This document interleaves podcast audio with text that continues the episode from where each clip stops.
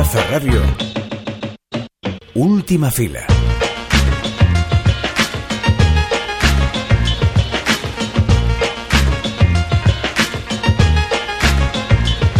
Trenquelauquen es un pueblo a unas cuatro horas en coche de Buenos Aires. Hay una radio, la gente pasea, va a la biblioteca, en fin, vive. Y en la cotidianidad de un pueblo, ahí ocurre el misterio. Laura Chitarela, del colectivo El Pampero Cine, vuelve al lugar donde creció su familia para rodar una película magnánima de cuatro horas y media, tranquila, pero donde ocurre todo. Y algunas de esas muchas cosas que ocurren, pues de ellas hablaremos hoy con la propia directora. Por otro lado, Paul Schrader, que sigue en gracia con el maestro jardinero, ya pasó por la muestra de Venecia donde recibió el León de Oro a toda su carrera.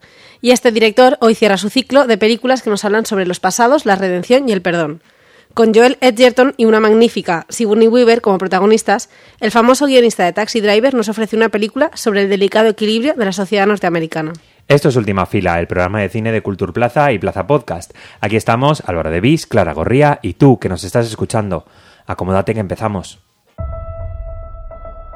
La nandina es una especie de planta floral originaria de Asia Oriental. En ciertas épocas del año, su olor puede proporcionarte un subidón, muy parecido al que sientes cuando estás a punto de apretar el gatillo.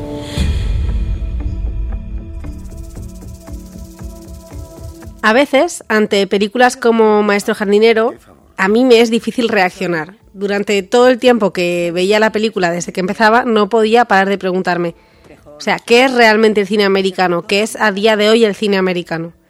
Siempre se habla de este tipo de cine como algo canónico y estanco, es lo primero que se nos viene a la cabeza cuando decimos cine americano. Y de repente aparece Paul Schrader y hace un perfecto envoltorio con papel rojo, brillante, precioso y un lacito perfectamente colocado. Y obviamente el regalo que hay dentro pues es justo lo que habíamos pedido. Nabel Roth es un ex convicto que vive en el programa de testigos protegidos americanos después de su pasado como supremacista blanco. Ahora es jardinero en Gracewood Gardens y dedica su vida a ello con pasión y rectitud, dos palabras que a veces parece que no pueden ir juntas, pero en este caso sí. Norma Haverhill es la dueña de la finca y representa la mujer americana perfectamente vestida, con perfectos modales y que vive rodeada de un perfecto servicio que obviamente no es blanco. Y después llega Maya, la sobrinita de Norma, que entra como aprendiz en los jardines para cuestionar esta aparente perfección. Y con la llegada de Maya, pues bueno, también se cuestiona la relación entre Norma y Nabel y se saca a la luz el pasado de Nabel. Con estas tres historias y siempre poniendo el peso en el protagonista, en Nabel Roth, Paul Schrader construye una extraña flor cinematográfica que crece a veces en la industria y que tiene el equilibrio entre maquinaria, oficio y autor. Una pieza que mide por partes iguales el cine clásico, con una magnética escena de inicio y una voz masculina grave y pausada, que es un poco el perfecto ASMR del cinéfilo, para entrar en esta historia que es una historia de redención, que nos podría llevar a estos estados como espirituales de Dreyer, en el que vemos a un hombre como espartano enfrentándose a su pasado, a su presente, a sus deseos. Y además que lleva un guion que tiene la firma de alguien que escribe desde 1965 y que tiene una visión autoral muy fuerte, pero que conoce el cine y que además tiene algo que decir mediante su oficio. Un autor que en sus últimos años ha dejado películas como El Reverendo y El Contador de Cartas y que en estas películas se respira confianza en uno mismo y libertad creativa. Obviamente, siendo un señor un poco mayor, con apoyo de la industria americana, pues bueno, ¿quién no? Pero es verdad que se disfruta muchísimo.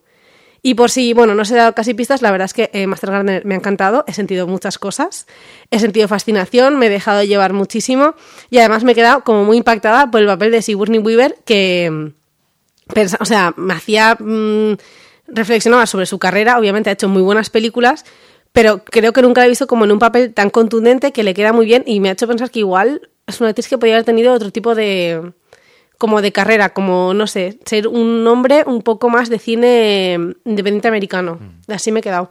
Y, nada, que, la he disfrutado muchísimo y que mm, os voy a confesar que no había visto las dos películas anteriores, que son un ciclo también sobre la redención, así que ya tengo deberes. Ya te lo, ya te lo dije. Ya, ya, ya, lo sé.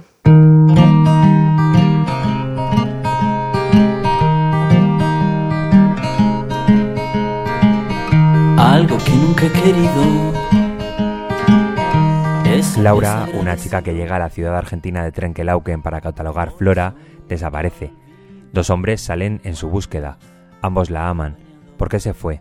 Su vida repentina se revela como el centro secreto de una serie de ficciones que el film del que vamos a hablar sutilmente se encarga de entretejer. una correspondencia que relata una historia de amor prohibido o un suceso paranormal, un programa de radio que refleja la vida de una pequeña pero vital ciudad. Trenkelauken da título a la nueva película de Laura Chitarella, una experiencia de cuatro horas y media en la que los géneros, el lugar y el cine en general tan solo sirven para ir deshojando a sus personajes y el misterio que les envuelve. Chitarella, que forma parte del colectivo del Pampero Cine, ha ido llevando con éxito esta película por varios festivales y ahora llega a los cines españoles. No te asustes por el metraje. En el misterio de por qué Trenkelauken se hace más amena que dos horas y media de superhéroes, también está la gracia. Y como no podía ser de otra manera, con una película tan llena en forma y contenido, en última fila hemos querido llamar a su autora, Laura Chitarella, para que nos cuente más sobre todo. ¿Qué tal, Laura? Muy bien, ¿cómo están ustedes? Muy bien. Em, vamos, a, vamos a empezar fuerte, vamos a empezar por la primera pregunta ya sin romper hielo ni, ni nada. Y te quería preguntar precisamente por... Mm, bueno, por el misterio, ¿no? Por, por la fuerza que tiene para poder hablar de las complejidades del ser humano, algo sobrenatural, ¿no? Eh, un, episodio sobrenatural. ¿Por qué los episodios sobrenaturales pueden contar tanto de, la naturaleza humana? Sí, yo, mira, eh, yo pienso más bien, yo cuando hacemos películas, en general nosotros, o sea, o hablo por mí, no, no estoy pensando tanto en términos de la complejidad del ser humano, de revelar grandes verdades, sino más bien en trabajar ciertas figuras que obviamente después pueden servir para pensar miles de cosas y eso para mí es lo mágico y hermoso del cine. Para mí, digamos, eh, la película parte de, una premisa que tiene que ver con, con trabajar sobre el misterio, como, como hacerse preguntas más alrededor del misterio, ¿no? Y en ese misterio también entran las personas, que es como digamos, la, el eje de la película justamente el misterio de un personaje del que nadie puede decir nada en concreto y a la vez todos pueden decir un montón de cosas, ¿no? Como que es muy difícil sintetizar a una persona en un solo lugar, porque una persona en sí es un misterio. Entonces, si esa persona además se comporta de determinadas maneras, eh, y, y, lo vemos a través de los ojos que leen esas cosas que le pasa a esa persona, bueno, es, eso multiplica el misterio por mil, ¿no?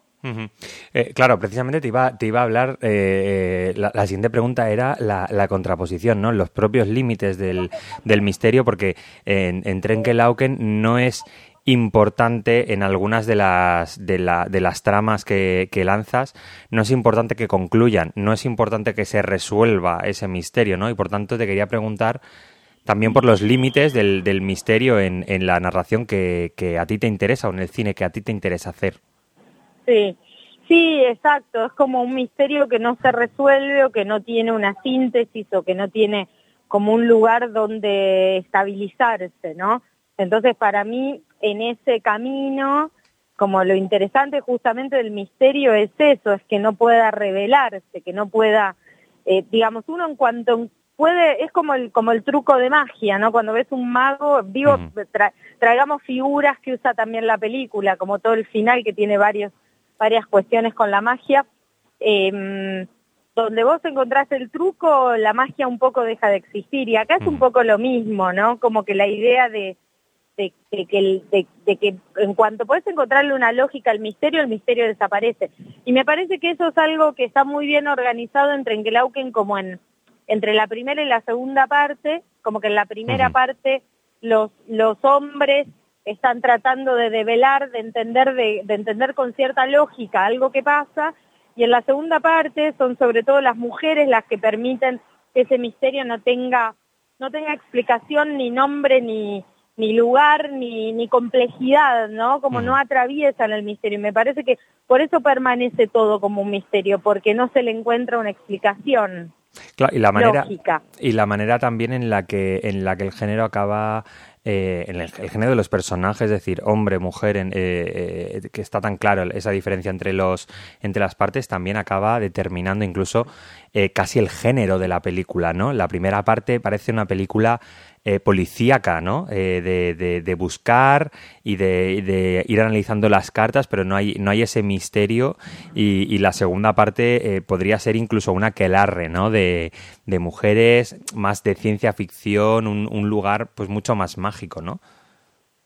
Sí, como que me parece que es, es que la primera parte como si dijéramos que la primera parte podría ser como el cine clásico y la segunda, no digo el cine moderno, pero digo, se parece un poco más a, ciertos procedimientos de debilitar eh, los procedimientos, la, la, la, como la idea de, de, mm, mm, no la, la, idea dramatúrgica de algo que se arma y se desarma y se explica y se cierra, ¿viste? Me parece que es mucho más y que la imagen empieza a ser también más democrática, se empieza a dejar ver de otra manera, la película se silencia, entonces hace como un pasaje, me parece, como, no digo que una cosa sea cine clásico y otra no, es más complejo que eso, pero sí que hace, la película hace como un pequeño viaje en ese sentido. Totalmente. El, eh, qué importante es en esta, en esta película eh, la narración de los, de los propios personajes, ¿no? Es decir, no solamente es una película que narra, sino es una película que ensalza la, la narración, ¿no? Sí, sí, totalmente. Sí, em, porque, digamos, es como, no sé, justo hablaba, hablaba con una gente hoy que como que el hecho de que la película incluyera tantos relatos y tantas posibles historias hace que vos tengas que armar una estructura también alrededor de eso, ¿no? Como de muchas ideas y muchas posibilidades narrativas y muchas posibles vidas para el personaje y muchos recorridos de ficción múltiples para todos lados. Y eso me parece que es algo también que proviene de cierta forma de hacer películas, ¿no? Porque nosotros hacemos películas y en los procesos también, más allá de que son películas que por ahí al principio tienen su guion y están pensadas de manera más o menos cerrada, después en el medio la vida también va como metiendo la cola en estas películas y, otras cosas que van sucediendo.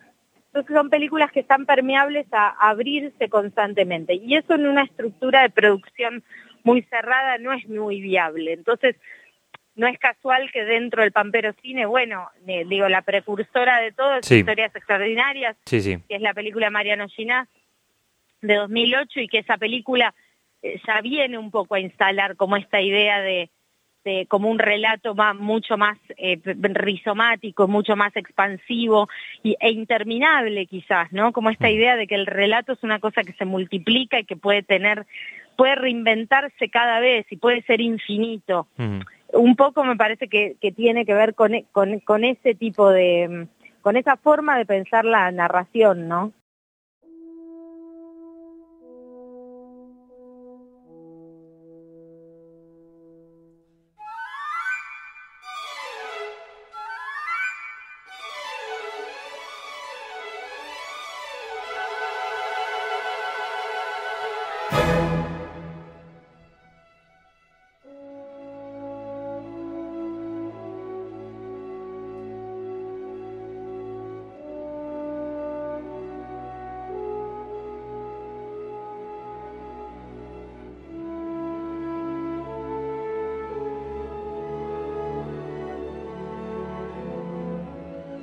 El, hecho de que en el, en el Pampero eh, el trabajo sea más colectivo, que utiliza, utilicéis eh, producciones mm, con equipos más pequeños, ¿no? más humildes, que, hay muchas veces que tardáis en hacer una película una década, en este caso, si no digo mal, el, proceso de creación de la película eh, con varias interrupciones empieza en 2017, hace o, ayuda ¿no? a esa idea de una película que está eh, durante mucho, mucho tiempo abierta, que puede derivar en muchos lugares diferentes, que de, la que se puede todo el rato como repensar, ¿no? Y reconducir. Sí. Ha sido, ha sido, ha sido así también con, eh, también con la participación de, Laura Paredes, que es la, la protagonista que también eh, se incorporó en un momento de la, del, del proceso como co-guionista, ¿no? Exacto, sí, sí. Sí, qué sé yo, es, digamos, eh, hay algo claro que facilita las cosas que tiene que ver con eso, que tiene que ver con, con, con, digamos, con que somos dueños de nuestras propias herramientas de trabajo y que aparte las manejamos. Entonces no estamos dependiendo como de un equipo rodaje, de una casa de alquiler de equipos. Es un poco agarrar el auto y salir a filmar, ¿no?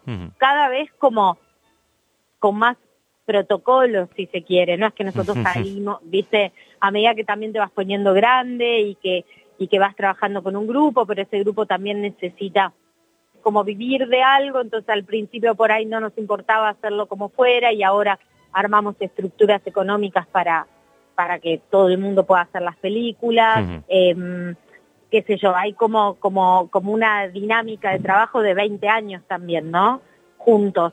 Em, pero la clave me parece es tener a la mano las herramientas que muchas veces son como potestad de las casas de alquileres, de, ¿no? Como poder manejar los lentes, poder manejar la cámara, poder, poder editar nuestros propios materiales, ser algunos de nosotros eh, montajistas, otros guionistas, otros productores, como tener herramientas de oficio que permiten que hay una autonomía muy grande para hacer las películas. Mm. Eh, y te iba a preguntar precisamente, ¿no? El, el, Pampero eh, nace hace unas dos décadas, si no lo digo mal. Eh, ¿Cómo ya ha pasado tiempo, ¿no? ¿Cómo evaluáis este este experimento, ¿no? E, esto que entonces fue un experimento y, qué papel tiene ahora mismo, eh, a lo mejor es difícil decirlo desde dentro, ¿no? Pero qué papel tiene en el, en el cine argentino, ¿no? Este, e, esto que parecía un experimento hace, hace 20 años y que ahora es una de las ventanas eh, eh, más interesantes del, cine argentino a nivel mundial y que, y, que se pueden ver en, los grandes festivales europeos, por ejemplo. Em, Sí, no sé si es una gran ventana, es dentro de un circuito, tiene cierto valor que antes no tenía, eso sí lo podemos decir.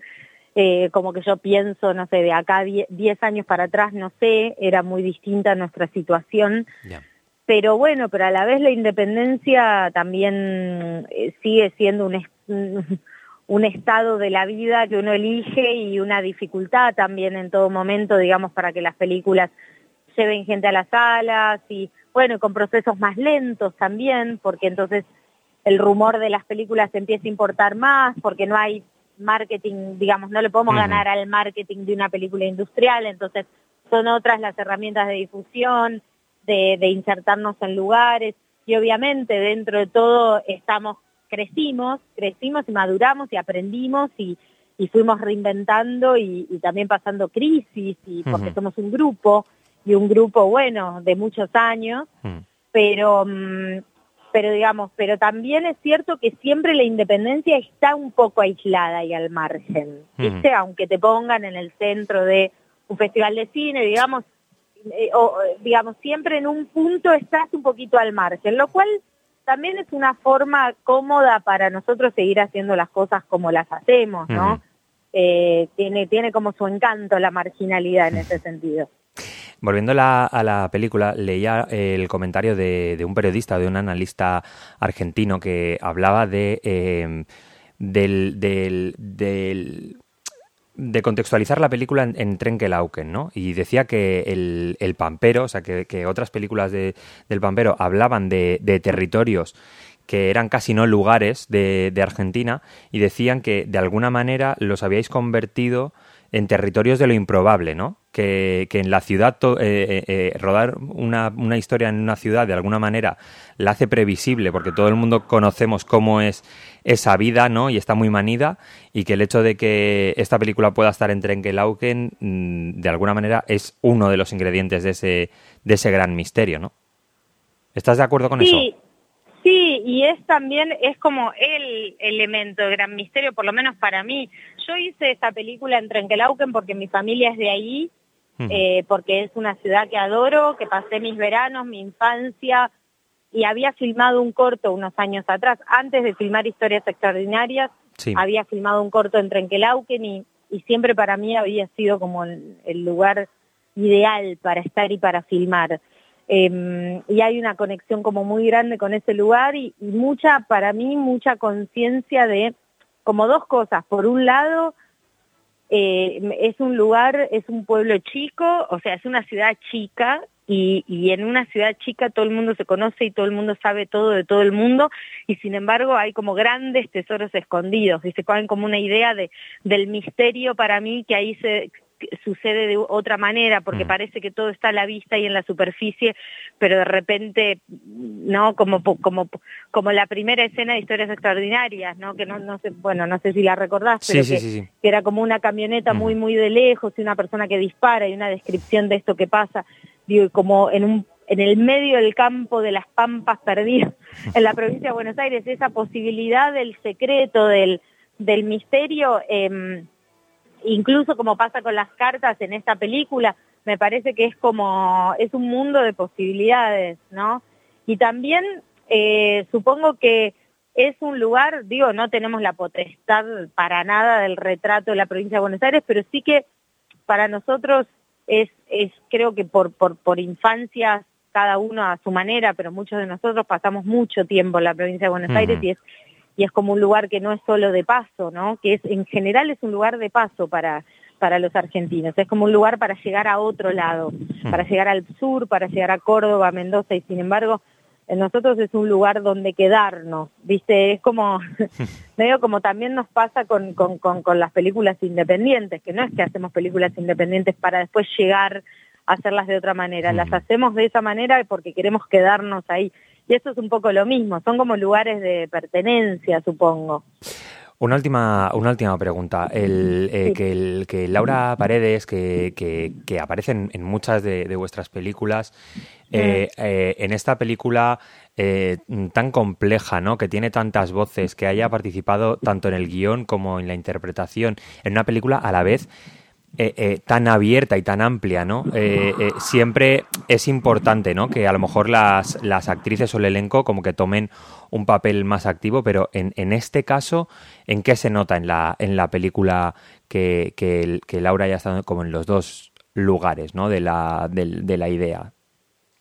Bueno, que, a ver, eh, o sea, por un lado me parece que, que, o sea, ya llevamos como un historial de hacer películas juntas, no solo Sende, yo como directora, sino ella protagonista de La Flor, película que yo soy productora.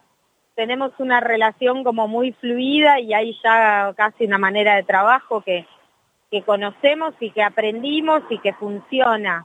Eh, es muy lindo poder trabajar eh, con la persona que va a encarnar ese personaje y que siento que nadie más que ella podía encarnarlo, ¿no? Como que es algo, hay algo de esa frescura, de esa sensibilidad que ella tiene, como y de ese peso eh, y de eso, esa posibilidad, por ejemplo, ese amor que se genera con Ezequiel, como ese romanticismo, me parece que ella es como es como la única actriz que podría hacer eso, ¿no? Como no me imagino otra persona. Y, y a la vez ella un poco escribió su propio personaje en muchos momentos, en algunas escenas. Entonces, eh, la, la, quizás no se vea la, no se ve con claridad, pero yo te puedo asegurar que no, que no existía esta película sin ella. Ella Mm. es, es la mitad de la película. Pues ojalá la, la gente vaya al cine a dejarse embriagar por esa, por esa puerta, por ese umbral de- del misterio tan, tan increíble que es eh, Trenkelauken. Muchas gracias, Laura Chitarela. Ojalá, ojalá y ojalá no eh, le tengan miedo a las cuatro horas.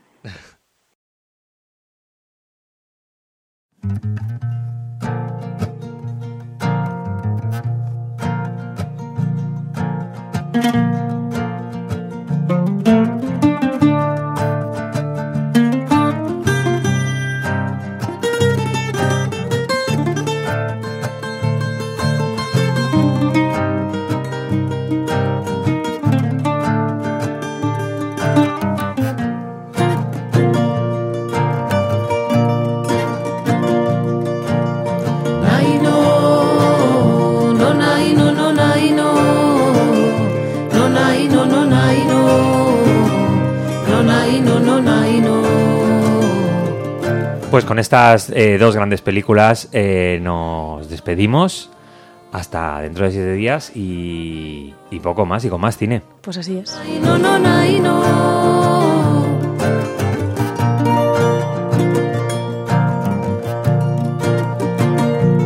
Tras arder siempre, nunca consumirme.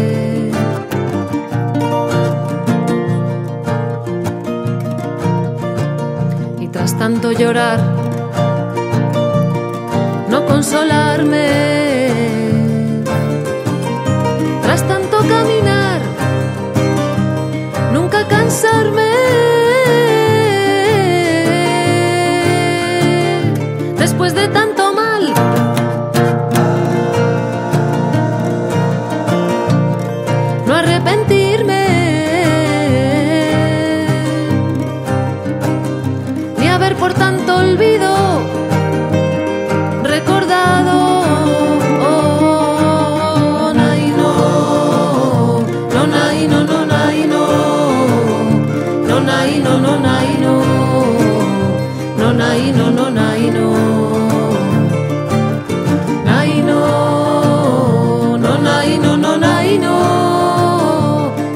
No, nay, no, no,